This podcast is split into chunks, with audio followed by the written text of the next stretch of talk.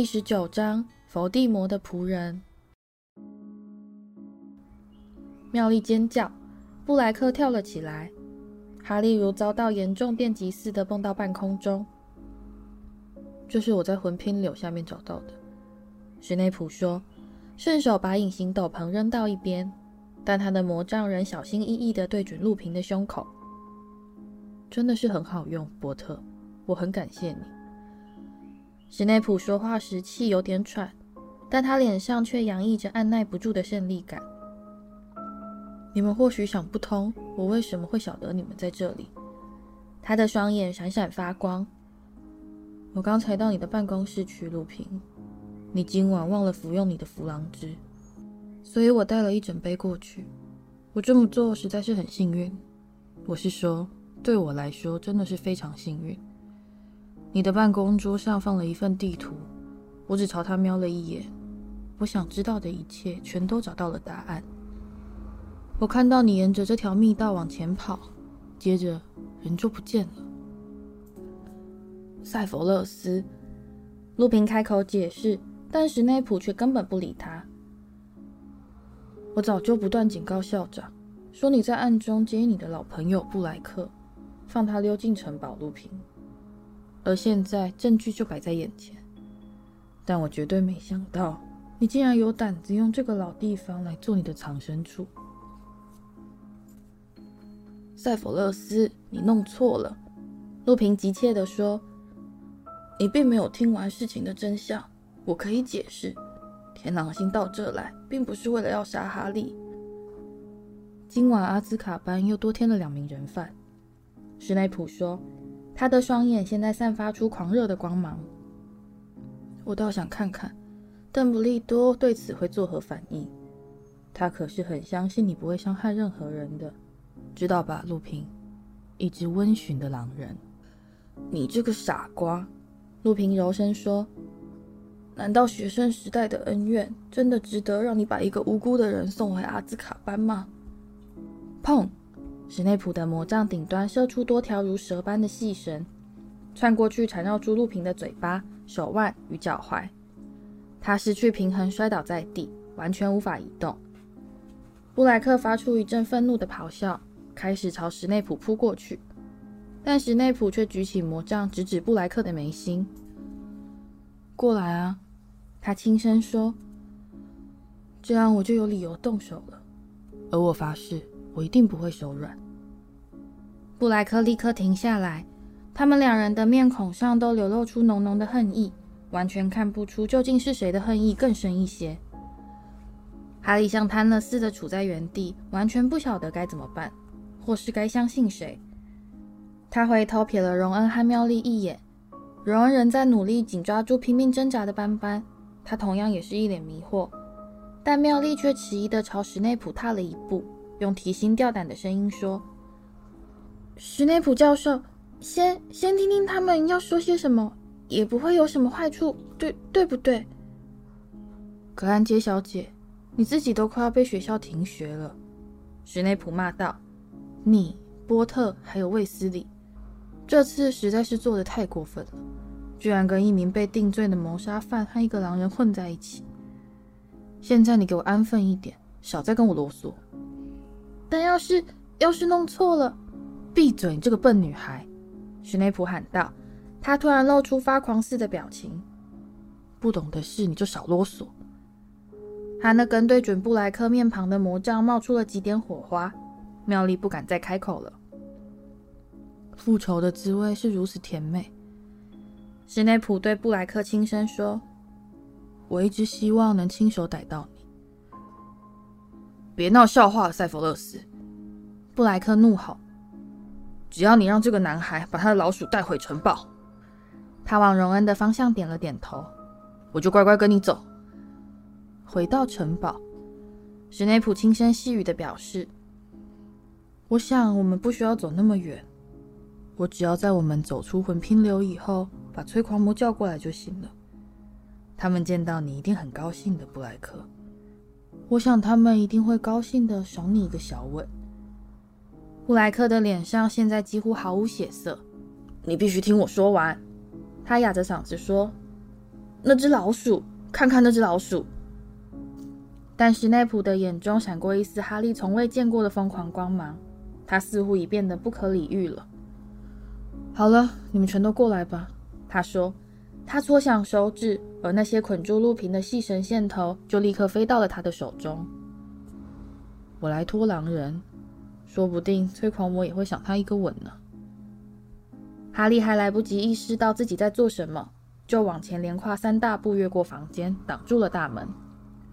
让开，波特！你惹的麻烦已经够多了。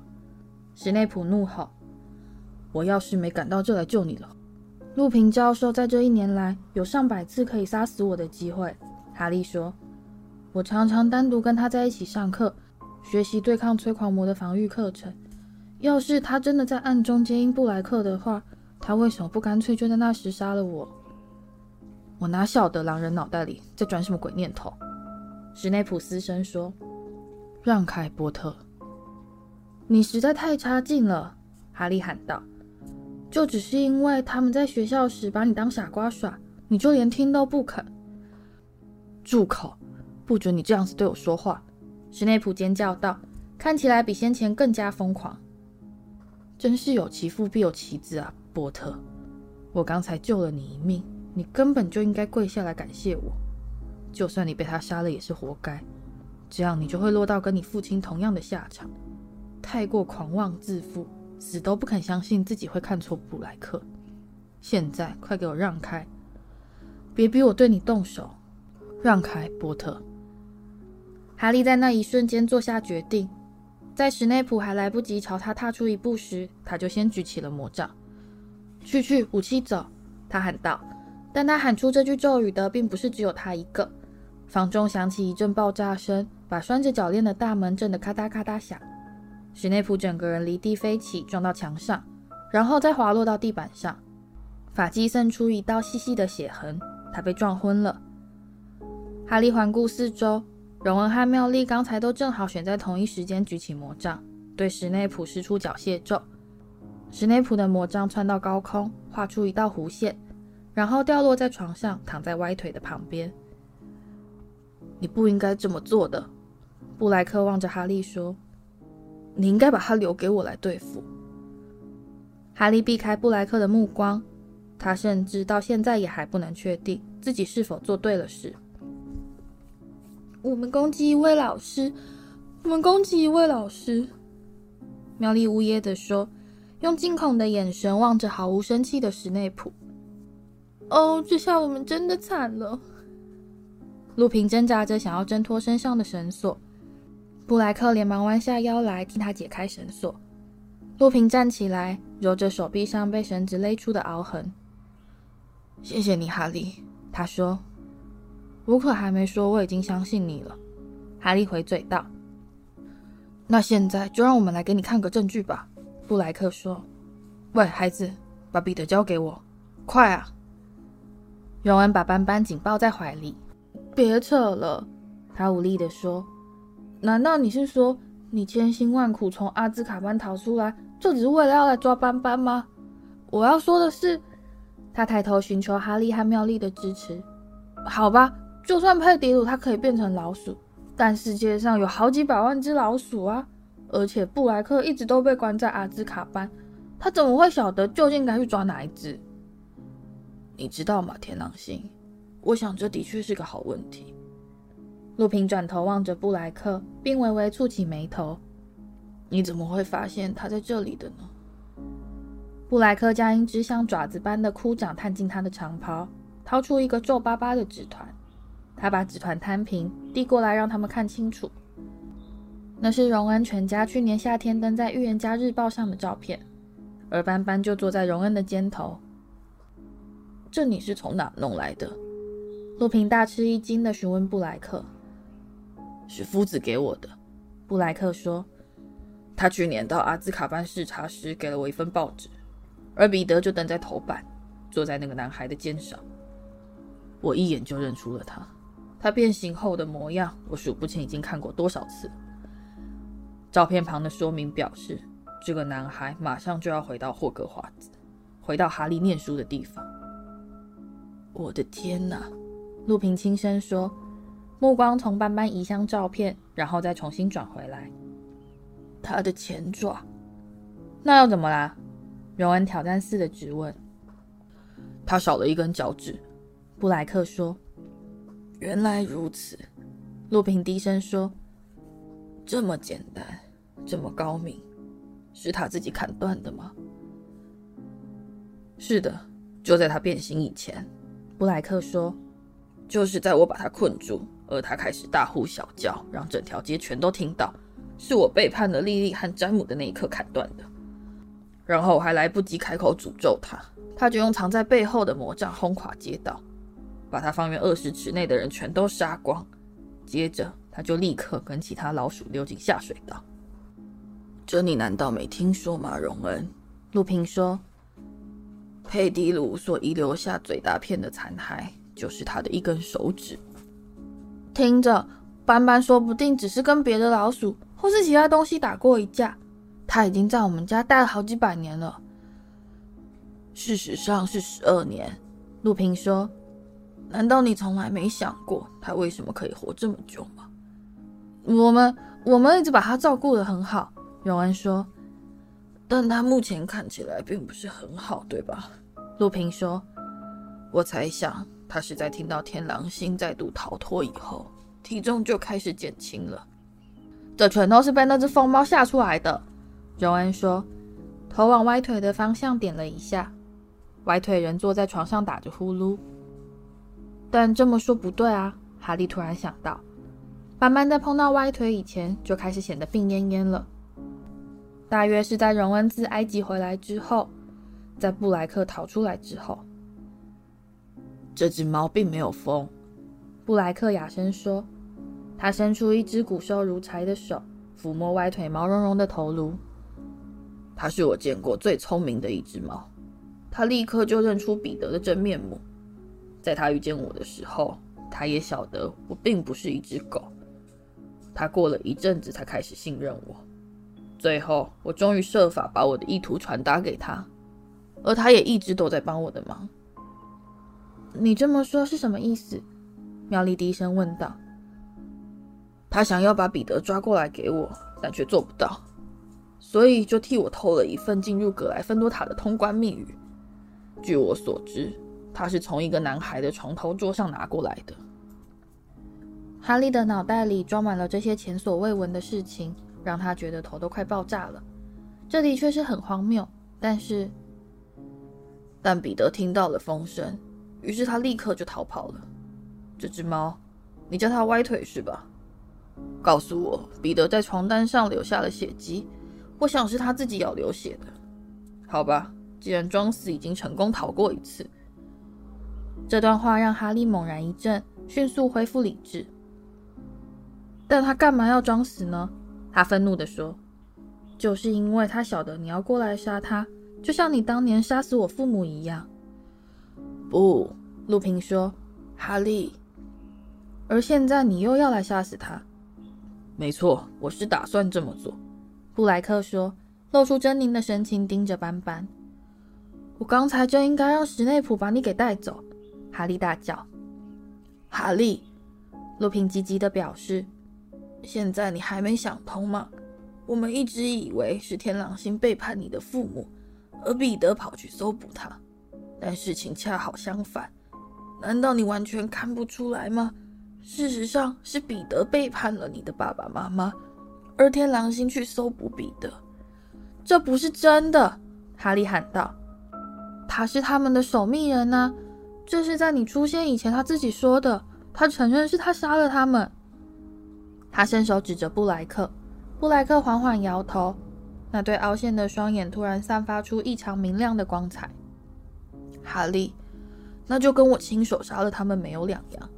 他哑声说：“是我在最后一刻劝莉莉和詹姆把人换成彼得，是我劝他们用他来代替我担任守密人。我知道这全都怪我。他们死去的那天晚上，我正准备去检查彼得的状况，确定他是否安全无恙。但在我到达他的藏身处时，他却已经不见了。”可是那里完全没留下一丝挣扎打斗的痕迹，我看出事情很不对劲，我非常害怕。我马上动身赶到你父母家。当我看到他们的房子被摧毁，看到他们的尸体时，我立刻了解到彼得做了什么，我自己做了什么。他的声音哽住，脸转向一旁。够了，陆平说，他的语气流露出一丝哈利从未听过的冷酷意味。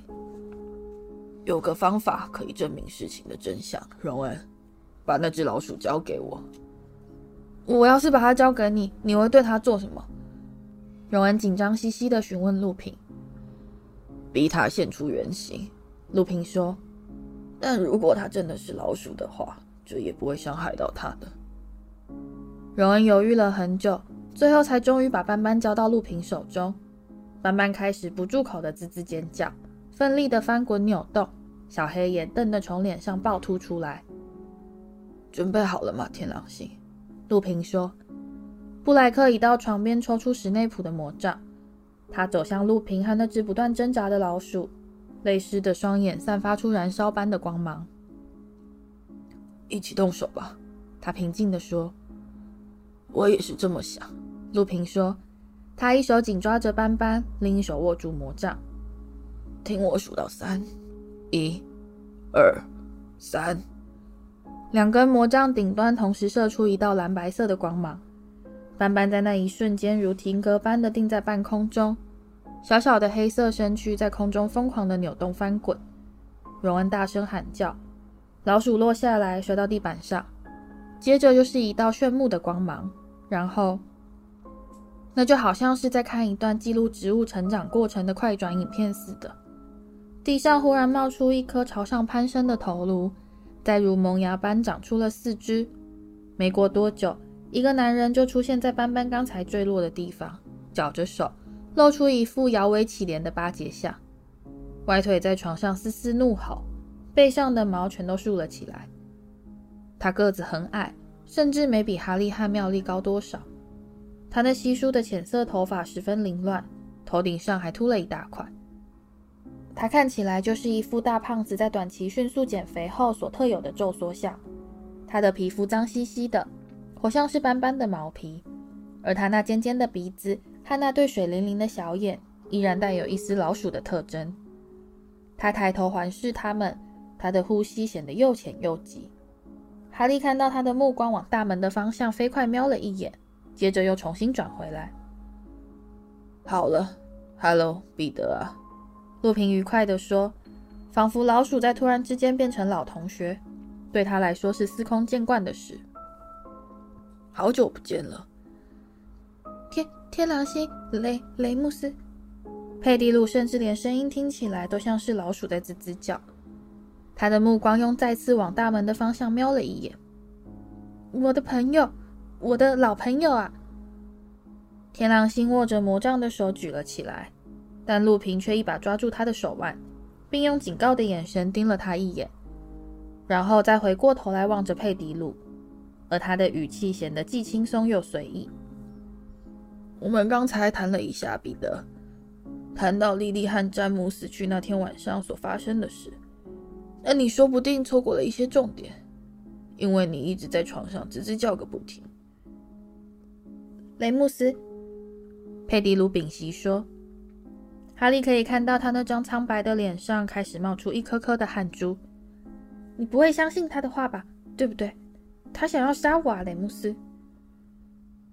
那你应该已经全都听到了。路平的声音变得冷漠了一些。我有一两件小事情想先找你澄清一下，彼得。如果你……他又想要来杀我了。佩蒂鲁突然指着布莱克放声尖叫。哈利看到他用的是他的中指，因为他的食指已经不见了。他杀了莉莉和詹姆，现在他又要把我也杀掉。你一定要救救我啊，雷姆斯！布莱克用那对深不可测的双眼凝视佩迪鲁，这让他的面孔看起来更像是一具骷髅。在我们把几件事情弄清楚之前，是不会有人想杀你的。路平说：“把事情弄清楚！”彼得尖叫，再度慌乱地环顾四周，他的目光停驻在封上木条的窗户上。然后又再度落向房中唯一的一扇门。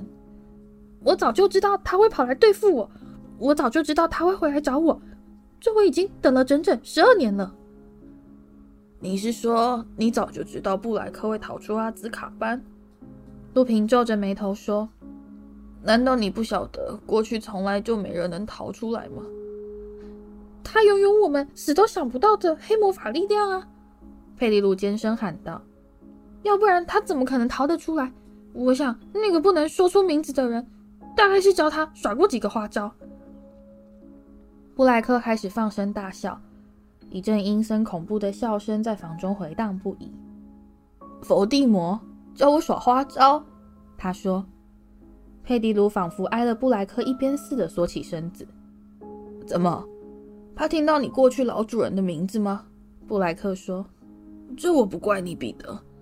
他的爪牙对你不是很满意，我没说错吧？我不知道你这话是什么意思，天狼星。佩迪鲁嗫弱地说，呼吸变得比先前更加急促。现在他满脸都闪烁着汗光。你这十二年来要躲的并不是我，天狼星说。你要躲的其实是佛地魔过去的支持者。我在阿兹卡班听到了一些事情，彼得，他们全都以为你死了，否则他们就会要你给他们一个交代。我听到他们在睡梦中尖叫着吐露各式各样的内幕，听起来他们好像是认为那个出卖老友的人也同样出卖了他们。佛地魔就是听信你的情报才会去找波特夫妇，结果佛地魔在那里栽了个跟斗，变得一败涂地。但佛地魔的党羽并没有全部被送进阿兹卡班，对不对？这里还是有很多他们的余党，表面上装作已改过自新，但其实是在默默等待时机。要是让他们发现你还活着的话，彼得，不晓得你在说些什么。佩蒂鲁又重复了一遍，但嗓音却变得比先前更加尖锐。他用袖子接接脸，再抬头望着陆平说。你不会相信这些这些疯话吧，雷姆斯？我必须承认，彼得，我的确没办法理解，一个无辜的人为什么要假扮老鼠度过整整十二年呢？陆平平静地表示：“无辜是无辜，但却吓得半死啊！”佩里鲁尖叫道：“就算伏地魔的党羽要找我算账，那也只是因为我把他们最厉害的一个角色送进了阿兹卡班。”而我说的就是那个间谍，天狼星布莱克。布莱克的面孔愤怒的扭曲。你竟敢这么说！他厉声咆哮，声音又突然变得很像是先前的狗吠声。我替佛地魔做间谍？你什么时候看过鬼鬼祟祟的跟在比我强、比我有能力的人身边打转了？倒是你彼得，我真不晓得我为什么没在一开始就看出你是间谍。你总喜欢找些大朋友来照顾你，不是吗？过去是我们，我和雷姆斯，还有詹姆。佩迪鲁又擦擦脸，他现在呼吸急促的，像是在喘气了。我是一个间谍，你一定是疯了，绝对没有，真不晓得你怎么能说出这种话来。莉莉和詹姆完全是因为我的建议才会选你担任守密人。布莱克斯声说，他的语气是如此怨毒，让佩迪鲁不禁吓得倒退了一步。我当时还以为这会是个完美的计划，放一个烟幕弹，佛地魔一定会来找我。他绝对想不到，他们竟然会选一个像你这样胆小低能的蠢物来做他们的守密人。在你告诉佛地魔你可以把波特夫妇交到他手中时，想必是你卑贱一生中最辉煌的一刻吧？佩里鲁慌乱的喃喃自语，哈利隐约听到几句像是牵强附会、喊精神错乱之类的词语。但更吸引他注意力的却是佩迪鲁面如死灰的脸庞，和他那老是瞄向窗户门口的鬼祟眼神。路平教授，妙丽怯怯地说：“我可不可以，可不可以说几句话？”“当然可以了，妙丽。”路平彬彬有礼地表示。“呃，斑斑，我是指这个这个男人，他这三年来一直都睡在哈利的寝室里。如果他真的是在替那个人工作的话。”那为什么在这之前，他从来就没想到要去伤害哈利呢？问得好啊！佩里鲁尖声喊道，举起他残废的手指着妙丽：“真是太感谢你了！你看吧，雷姆斯，我可从来没有伤过哈利一根汗毛，我为什么要去伤害他呢？”让我来告诉你这是为什么。布莱克说：“像你这种人，除非是知道自己能从中捞到什么好处，否则你是绝对不会为任何人做任何事的。佛地魔已经销声匿迹了十二年，他们说他等于是送了半条命。你是不会为了一个丧失所有法力的落魄巫师，而在邓布利多眼前动手杀人的，没错吧？你想先确定他人是江湖上最有势力的大哥。”你才要回到他身边，对不对？那么你干嘛不先找个愿意收容你的巫师家庭呢？你一直在留神探听消息，是不是啊，彼得？说不定哪天你过去的保护者又重新获得力量，那你就可以安安稳稳的回去跟他会合了。佩蒂路有好几次张开嘴巴，但却又重新闭上，他似乎已完全丧失说话的能力。呃，布莱克先生，天狼星，妙丽却深深的说。这个称呼让天狼星惊得跳起来，并转头凝视妙丽，似乎已经很久没有人这么礼貌地跟他说过话了。如果你不介意的话，我想问问看，如果如果你没用到黑魔法的话，那你怎么有办法逃出阿兹卡班呢？感谢你，佩蒂鲁屏息地说，并狂乱地朝妙丽点头，说的正是，完全说出了我。但路平的一个眼神就让他立刻闭上嘴巴。布莱克对妙丽微微皱起眉头，但看起来并不像是在生他的气。他似乎正在考虑该如何回答这个问题。我不太清楚我是怎么办到的，他缓缓表示。我想，我之所以没有失去理智，唯一的原因就是我知道自己是无辜的。那并不是一个快乐的念头。所以催狂魔没办法把它给吸走，但它可以让我的头脑保持清醒，不至于忘了自己是什么人。他帮助我保有我的法力，因此当一切全都变得令人难以忍受的时候，我还可以在我的牢房里变形，变成一只狗。你们应该晓得，催狂魔是看不见的。他咽了一口口水。催狂魔是靠他们对于人类情感的直觉来判断出人们所在的位置。当我变成一只狗的时候，他们可以察觉到我的情感变得比较比较不像人类，比较没有那么复杂。但他们自然会以为我只是跟那里所有人一样，已经开始发狂了。所以这并不会让他们起疑。但我那时很虚弱，非常非常的虚弱，而且我身边没有魔杖。自然不可能把他们从我身边赶走，但接着我就在那张照片中看到了彼得。我了解到他现在正跟哈利一起待在霍格华兹。只要让他探听到一点黑暗势力重新复起的风声，那就会是一个最完美的下手地点。佩蒂鲁缓缓摇头，嘴唇无声的蠕动，但眼睛却一直紧盯着布莱克，就像是被催眠似的。他准备在确定找到盟友的那一刻出手攻击，把波特家最后一人交到他们手中。只要他交出哈利，谁还敢说他背叛了伏地魔？这样他就可以光荣返回他们的阵营。所以你们懂了吧？我非得展开行动不可。只有我一个人知道佩迪鲁还活着。哈利回想起卫斯理先生跟他太太说过的话，狱卒说他经常说梦话。总是重复同样一句：“他在霍格华兹。”那就好像是有人在我脑袋里点燃了一把火，甚至连催狂魔也无法让火熄灭。那并不是一种快乐的感觉，那是一种执念。但它给了我力量，让我的头脑保持清醒。于是有天晚上，在他开门替我送饭的时候，我变成一只狗，从他们身边溜了出去。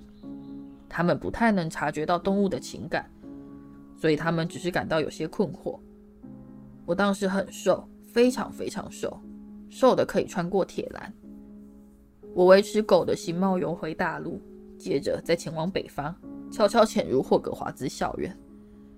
在那之后，我就一直待在禁忌森林里。当然了，只有来看魁地奇比赛的时候例外。你飞得跟你父亲一样漂亮，哈利。他望着哈利，而这次哈利并没有移开视线。相信我，布莱克哑声说：“我绝对没有背叛詹姆和莉莉，我宁死也不会背叛他们。”而在过了这么久以后，哈利终于开始相信他了。哈利感到喉头一梗，完全说不出话来，因此他只是点点头。不，佩蒂鲁以双腿一软，跪倒在地，仿佛哈利一点头就等于是宣判了他的死刑。他急忙匍匐着西行向前，并双手交握，摆出祈祷般的姿势。天狼星，是我啊，是彼得啊，是你的朋友啊，你该不会……布莱克踢出一脚，佩里鲁吓得往旁边一缩。我的长袍已经够脏了，不需要你的脏手来碰它。布莱克说。雷姆斯，佩里鲁转向路平，尖声喊道，跪在他的面前，扭着身子求饶：“你不会相信这些吧？”要是他们真的改变计划，天狼星怎么会不告诉你呢？因为他以为我是间谍，彼得。路平说：“我想这应该就是你为什么没告诉我的原因吧，天狼星。”他漫不经心地越过佩蒂路的头顶，问道：“原谅我，雷姆斯。”布莱克说：“别放在心上，手足，老朋友。”陆平说，并伸手卷起袖口。那么，你是不是也可以原谅我把你当成间谍？当然可以，布莱克说。他那憔悴的脸庞掠过一丝隐约的笑意。他同样也开始卷起袖口。我们一起动手杀他吧。好，我也是这么想。陆平冷酷地说。你们不是，你们不会。佩蒂鲁喘着气说。接着，他就转身爬向荣恩。荣恩，我一直都是个好朋友。好宠物是吧？你不会让他们杀我的，荣恩，对吧？你会站在我这一边的，对不对？但荣恩却带着强烈的厌恶神情瞪着佩迪鲁。我居然还让你睡在我的床上，他说。好心的男孩，好心的主人呐、啊。佩迪鲁爬到荣恩面前，你不会让他们动手吧？我是你的老鼠啊，我是一个好宠物啊。就算你做老鼠做的比人成功，也没什么好拿来吹嘘的。布莱克严厉的表示。荣恩为了不让佩迪鲁碰到，猛然扭开他的断腿，痛得脸色更加惨白。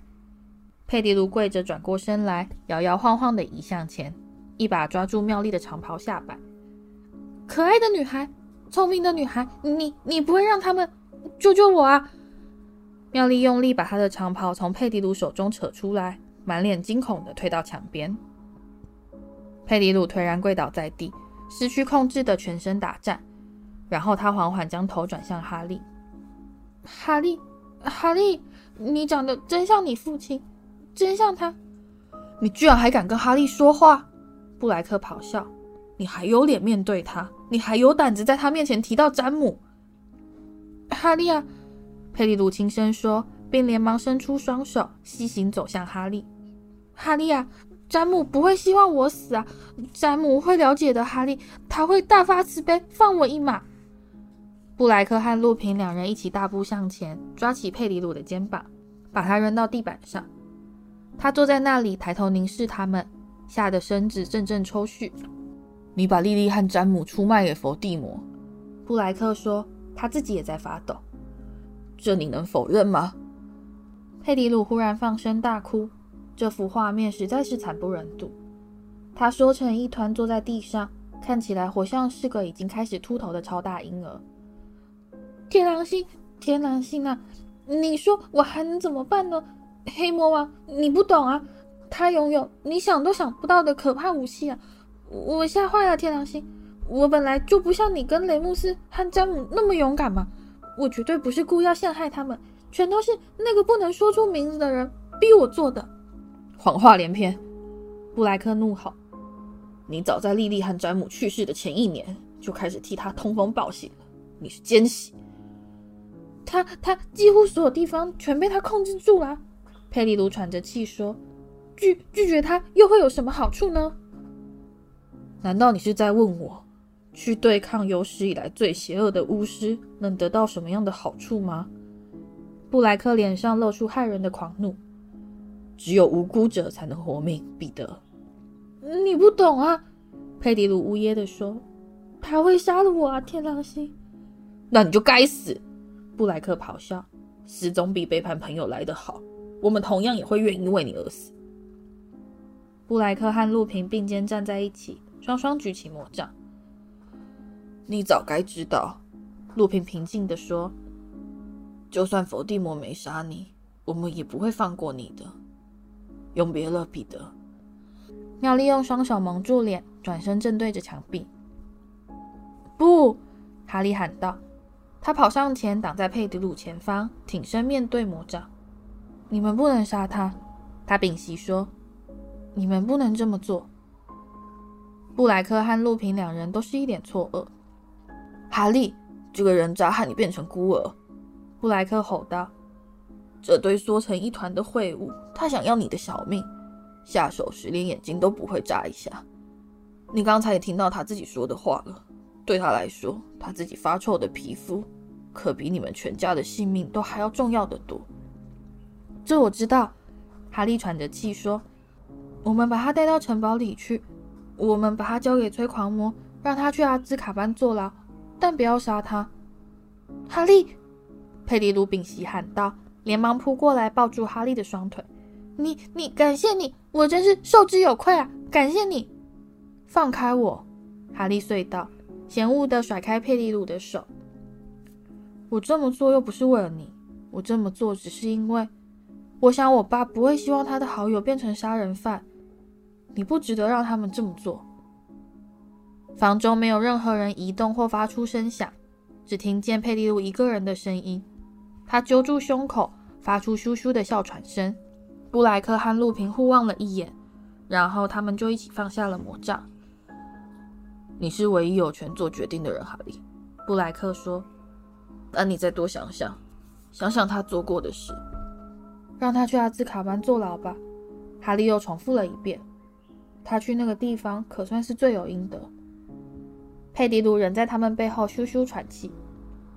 很好，陆平说：“让开，哈利。”哈利迟疑不决。我只是要把他绑起来，陆平说：“就只是这样而已，我可以保证。”哈利踏到一旁，这次换从陆平的魔杖顶端射出许多细绳。在下一刻，佩迪鲁就被封上嘴巴，五花大绑的躺在地上打滚了。你要是胆敢变形的话，彼得，布莱克吼道。他同样也举起魔杖，指着佩迪鲁。我们就会杀了你，这你该同意吧，哈利？哈利低头望着地上那个既可怜又可恨的人影，用力点了点头，刻意让佩迪鲁看清楚。